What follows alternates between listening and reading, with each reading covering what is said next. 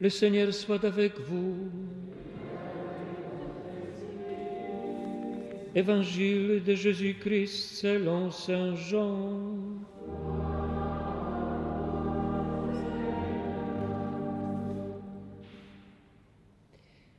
En ce temps-là, Jésus s'en alla au mont des Oliviers.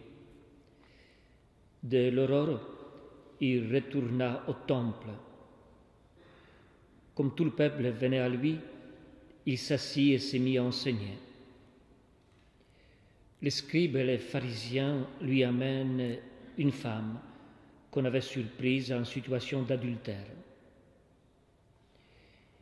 Ils la mettent au milieu et disent à Jésus, Maître, cette femme a été surprise en flagrant délit d'adultère. Or, dans la loi, Moïse nous a ordonné de lapider ces femmes-là. Et toi, que dis-tu? Il parlait ainsi pour les mettre à l'épreuve, afin de pouvoir l'accuser. Mais Jésus s'était baissé et du doigt, il écrivait sur la terre. Comme on persistait à l'interroger, il se redressa et leur dit Celui d'entre vous qui est sans péché, qu'il soit le premier à lui jeter une pierre. Il se baissa de nouveau et il écrivait sur la terre. Eux, après avoir entendu cela, s'en allaient un par un, en commençant par les plus âgés. Jésus resta seul avec la femme toujours là au milieu. Il se redressa et lui demanda, Femme, où sont-ils donc? Personne ne t'a condamné? Elle répondit, Personne, Seigneur. Et Jésus lui dit, Moi non plus, je ne te condamne pas. Va, et désormais ne pêche plus. Acclamons la parole de Dieu. Louange à toi, Seigneur Jésus.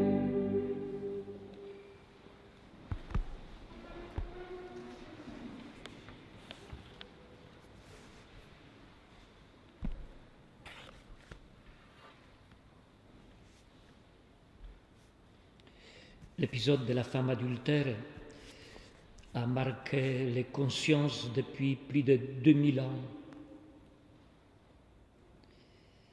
Selon la loi juive, cette femme devait être punie. Or, au lieu de cela, Jésus va proposer une autre voie, celle de la miséricorde. Il ne veut pas dire par là que l'adultère n'est pas un péché ou qu'il ne s'agit pas de quelque chose de grave. Ce n'est pas du laxisme. En effet, il dit bien à la femme, ne pêche plus. Tout n'est pas permis. Le péché reste condamné. Dieu déteste le péché, mais il aime le pécheur. Voilà pourquoi Jésus condamne le péché et sauve la pécheresse. Par contre, ce que Jésus cherche manifestement à condamner dans cette histoire, c'est l'hypocrisie des accusateurs, l'hypocrisie de tous ceux d'hier et d'aujourd'hui qui sont toujours prêts à dévoiler et dénoncer les péchés des autres. C'est la raison pour laquelle ils amènent la femme à Jésus. Mais Jésus ne répond pas tout de suite à leurs questions. Il impose le silence. Il impose le silence à la violence de leur passion. Il se baisse et du doigt il trace sur le sol des lettres qui nous sont restées muettes. Même si certains biblistes, comme par exemple Saint Jérôme, pensent qu'il s'agit là de la liste de nombreux péchés des pharisiens. Ce silence, mes frères et sœurs, est certainement destiné à laisser à chacun le soin de relire sa vie. C'est un silence très respectueux. Il n'humilie personne, car celui qui incarne la miséricorde ne cherche pas à mettre qui que ce soit dans l'embarras, pas plus les scribes et les pharisiens que la femme adultère. Aux uns comme à l'autre, il veut faire, il veut faire faire un bout de chemin. Voilà pourquoi il renverse le jeu et place devant les accusateurs un miroir dans lequel ils doivent examiner leur propre vie plutôt que de se consacrer à l'examen de celle des autres. Et quand ils se décident de répondre à la demande des accusateurs, sa phrase ressemble plutôt à une question. Celui d'entre vous qui est sans péché, qu'il soit le premier à lui jeter une pierre. Un célèbre adage parvenu jusqu'à nous bien au-delà de la religion en effet, cette parole fracasse plus forte que le jet d'une pierre l'hypocrisie de tous ceux qui se complaisent à piéger et à accuser. Alors, confondus par ce geste d'amour et de pardon, ils s'en allaient un par un, nous dit l'évangéliste Jean, en commençant par les plus âgés. Pourquoi par les plus âgés Rien d'étonnant. Les plus anciens sont les plus prêts à entendre l'appel à la miséricorde. Tant de fois, ils ont expérimenté pour eux-mêmes la miséricorde de Dieu. Tant de fois, ils ont lu, chanté, médité la phrase Dieu de tendresse et de pitié, lent de la colère et plein d'amour. Tant de fois, ils ont chanté le psaume 50.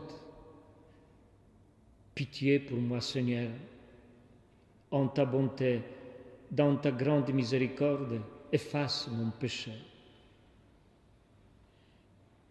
Ils viennent de prendre conscience de tous ces pardons reçus alors ils lâchent leurs pierres et ils disparaissent l'un après l'autre.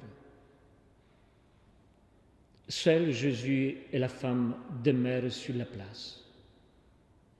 La misère et la miséricorde, dira Saint Augustin. La misère de l'homme et la miséricorde de Dieu. Chers frères et sœurs, cette histoire nous enseigne que ce n'est pas à nous de pointer du doigt les péchés des autres. Lorsque nous essayons de le faire, Dieu ne dit rien. Bien sûr, on ne peut pas être indifférent au mal, mais on ne doit pas le combattre avec les pierres. Le mal doit être combattu par l'amour qui frappe durement les gens, mais ne les blesse pas. Saint Paul a parfaitement compris cette leçon du Christ que nous donne l'évangile de ce dimanche. C'est pourquoi dans la lettre aux Romains, il écrit Ne te laisse pas vaincre par le mal, sois au contraire vainqueur du mal par le bien. Faisons de même et nous serons du côté du Christ. Et encore une petite chose. Depuis le début de la guerre en Ukraine, ça et là, on qualifie des ambigus les relations entre le pape François et Cyril, le patriarche de Moscou. On reproche au pape de ne pas être suffisamment déterminé face à l'attitude de Cyril qui justifie et bénit l'opération militaire de Poutine. En effet, les chefs des deux églises ont deux attitudes foncièrement différentes. François multiplie les appels à la paix en qualifiant cette guerre de répugnante, barbare et sacrilège, tandis que Cyril justifie et bénit l'opération militaire russe, y voyant un affrontement contre les forces du mal. Je lis dans un hebdomadaire français chrétien que le pape François, argentin, et donc bon connaisseur de tango, sait que tout pas en avant est suivi de demi-tours, de pas de côté et de pas en arrière. Et c'est ainsi qu'il danse avec Cyril. Pour ma part, il me semble que le pape François ne cherche qu'à suivre un seul pas, celui de l'Évangile, celui de Jésus qui, dans la scène évangélique de ce cinquième dimanche de carême, cherche à sauver aussi bien la femme pécheresse que ses accusateurs. Car ce qui intéresse le pape, ce n'est pas de détruire une personne, mais de l'aider à se lever et à se convertir. Autrement dit, l'Église n'utilise pas le langage de la politique, mais celui de Jésus, qui est un langage de la réconciliation, de la paix et de l'amour.